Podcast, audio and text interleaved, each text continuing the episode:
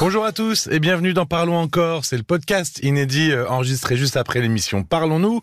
Je suis Paul Delair et avec moi dans le studio, Caroline Dublanche. Bonsoir Caroline. Bonsoir Paul. On a parlé d'amour ce soir, mais aussi Oui. euh, ben, d'ambiguïté, euh, malheureusement. Tout d'abord avec euh, Louise, qui a une relation depuis un an avec un homme traumatisé par son ex. Euh, Elle avait une double vie. Il ne souhaite pas aller plus loin tant que Louise ne sera pas officiellement divorcée. Donc ça fait un an qu'ils n'ont pas eu de relation intime. Et puis il y a Nico aussi, qui a une relation depuis trois ans avec une femme dont il est tombé éperdument amoureux il y a plusieurs années. Elle fait chambre séparée avec son mari, mais euh, elle ne veut pas être vue euh, publiquement en compagnie de Nico. Et puis il y a dans cette histoire euh, aussi aucune relation intime. Je- Dans l'esprit collectif, une relation sans sexualité, c'est une relation platonique. Oui. Euh, mais alors, plus précisément, qu'est-ce que c'est qu'une relation platonique? Et puis, est-ce que c'est le cas finalement pour Louise et Nico? Est-ce que ça peut s'appliquer à leur relation? Alors pour un, un amour platonique, c'est un amour euh, où il n'y a pas de relation euh, charnelle. Euh, c'est un amour chaste, souvent euh, idéalisé, où euh, il y a euh, des liens émotionnels, spirituels même souvent. Euh, des gens disent comme si c'était un peu l'union de deux âmes, euh, une profonde tendresse. Mais la sexualité, euh, d'ailleurs on en a parlé dans un parlo encore du 15 novembre dernier que vous pouvez aller voir sur rtl.fr, c'est pas censé être le ciment du couple? Ben, la sexualité est une composante euh, importante euh, dans la vie. Mais la sexualité, elle est ni obligatoire ni vitale. Il y a euh, des personnes euh, qui euh, vivent un, un- un amour euh, euh, où à un moment donné il n'y a pas de sexualité, où il n'y a plus de sexualité, parce que que dire alors des vieux couples entre guillemets, des couples qui partagent euh, leur vie depuis 40, 50 ans, où parfois le, le désir s'estompe, s'émousse, mais la complicité, la tendresse demeure. Et ça reste ils un couple. Et ça reste un couple. Donc on peut faire, créer une relation comme ça euh, sur le long terme? Enfin, c'est, c'est, c'est- il y a quelque chose de provisoire ou euh, ou euh, Alors, c'est euh, provisoire ou définitif, un peu c'est ta question. La, la véritable question autour de cet amour platonique, c'est est-ce que c'est par choix ou par contrainte? Oui plus que la temporalité finalement c'est Oui. c'est le choix. Parce que si euh, les, les, les deux personnes sont sur la même euh, longueur d'onde, euh, si finalement elles s'épanouissent dans cette relation, bah, l'amour platonique peut durer. Mais euh, si l'un des deux éprouve euh, de la frustration, à un moment donné, euh, cette relation ne sera ne sera pas viable. Donc, ce qu'on constate quand même, la plupart du temps, c'est que cela correspond à un moment de vie. Euh, c'est rare que cela perdure. Cela, ça ne veut pas dire que ça n'existe pas. Hein, ça, ça peut exister. Quand je parle de moment de vie, ça peut être euh, à l'issue d'une d'une relation où tu en, en parlais avec le, le, le partenaire de Louise qui sort profondément blessé d'une euh, d'une relation de couple. Il peut y avoir quelque chose de très doux, de très rassurant, de réconfortant dans le fait d'être euh, en, en lien avec un autre, euh, mais de quelque chose d'un amour euh, où, y a- où, où on se met pas la pression, où il y a, où on est dans la complicité, dans l'échange, aussi bien affectif, intellectuel. D'ailleurs, à ce propos, il peut y avoir euh, dans les dans les dans, dans les amours platoniques, il peut y avoir quelque chose alors qu'on est en couple avec son conjoint, euh, une vraie un vrai attrait, une vraie attirance pour quelqu'un, mais qui va être d'ordre intellectuel, Mhm. qui va être d'ordre euh, Quelqu'un de différent du couple.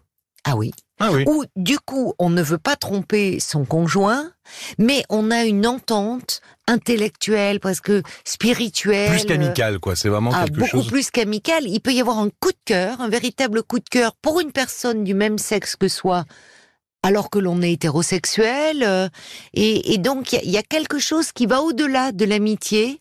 Ou alors euh, les amitiés, euh, un peu comme euh, Montaigne et la Boétie, parce que c'était lui, parce que c'était moi. Quelque chose de cet ordre-là. Euh, Quelque chose de très idéalisé, en fait. Dans le cas de donc dans, dans le cas de Louise et Nico, euh, qu'est-ce qu'on pourrait dire? Il y avait quand même les deux se posaient des questions. ça ne rentre pas dans ce cadre-là. Enfin, euh, euh, à mon avis, on n'est pas dans le cadre de l'amour platonique. De fait, il était, mais pas par choix. Dans, dans le cadre de Louise, d'ailleurs, elle nous disait euh, qu'ils avaient eu à trois reprises une intimité physique, un lien charnel, qui n'avait pas pu aboutir, s'accomplir mais il y avait désir. Et je pense qu'il y avait quelque chose davantage lié à des peurs et des blocages chez, euh, chez cet homme dans l'acte sexuel, ce qui l'a mené à être dans l'évitement, ce qui ne veut pas dire qu'il ne désirait pas Louise. D'ailleurs, dans l'amour platonique, le désir et l'attirance physique peuvent exister. Hein. C'est ah pas toujours. Oui, ça peut exister et il y a même comme quelque chose de le tenir à distance qui euh, euh, pour finalement être dans un amour idéalisé, presque dans une certaine conception d'un amour euh, pur. Cet amour idéalisé, euh, ben il y a des personnes comme ça qui ont besoin aussi, aussi d'être dans une forme d'idéalisation, de d'être dans le rêve, dans le désir. Quand elles obtiennent ce dont elles ont rêvé, elles s'ennuient parfois. Oui, ça y est, c'est fait. Ça peut, voilà. ça peut même parfois être décevant. Aussi. alors aussi. Alors voilà. Alors tu parlais. Alors dans le cas de Louise, on est dans d'une autre problématique à mon avis, d'une peur, d'un évitement. Euh, bon, seul euh, cet homme pourrait dire au fond euh, ce qu'il vit. Et il y a de la frustration. Enfin, il y a de l'interrogation, une forme de frustration, et finalement, ça amène Louise à douter à douter hmm. d'elle-même. Et là, on voit le risque, c'est qu'elle perde confiance en elle-même. Même, même lui, cet homme, euh, si euh, euh, il décide, enfin, ou alors il n'arrive pas à avoir de relation à cause du traumatisme de sa relation d'avant, il l'a subi presque aussi, finalement. Aussi aussi, c'est-à-dire que c'est au regard de son histoire passée. Ça reste une contrainte aussi pour lui. Oui, parce qu'il y a à la fois des contraintes parfois euh, extérieures, c'est douloureux si l'un désire et pas l'autre. Mais ça peut être des contraintes internes. Et dans le dans le cas de Louise, on voit que son compagnon était peut-être dans quelque chose de cet ordre-là, de blocage intérieur. Et pour Nico, c'est pas pareil alors? Non. Tu sembles Parce que Nico, lui, il désire une femme, il la désire intensément, mais qui lui paraît inaccessible. Cette femme est à portée de main à portée de ah lit. Bah, ils dorment ensemble. Il lui fait des massages, donc à portée de main, c'est vraiment l'expression. Complètement. Mais pour autant, elle est tellement idéalisée qu'elle en est inaccessible euh, à ses yeux et qu'elle l'inhibe complètement. Et là, on est vraiment dans quelque chose d'un euh, d'un désir, d'un but sexuel, d'une libido qui est complètement inhibée, mais aussi sublimée chez Nico. Il y a cette dimension-là. En fait, ça fait penser à euh, ce que disait Platon, parce que c'est pas le premier à avoir parlé de l'amour platonique, mais il en parle dans le banquet. Oui, c'est vrai qu'on n'a pas encore cité Platon ben oui, on parle de l'amour platonique. Ben oui, parce que dans le banquet, il en parle de cela, des différentes formes d'amour. Et Platon disait, on ne désire que ce dont on manque. Et chez Nico, il y avait quelque chose de cet ordre-là. Je pense que cette femme ravivait un manque et qu'il y avait quelque chose d'addictif dans son rapport à elle. Je le dis d'autant plus que Nico nous a confié à la fin de notre échange qu'à un moment il a été dans une problématique de dépendance mhm. vis-à-vis de l'alcool et vis-à-vis de la drogue, dont heureusement il s'était sorti. Mhm.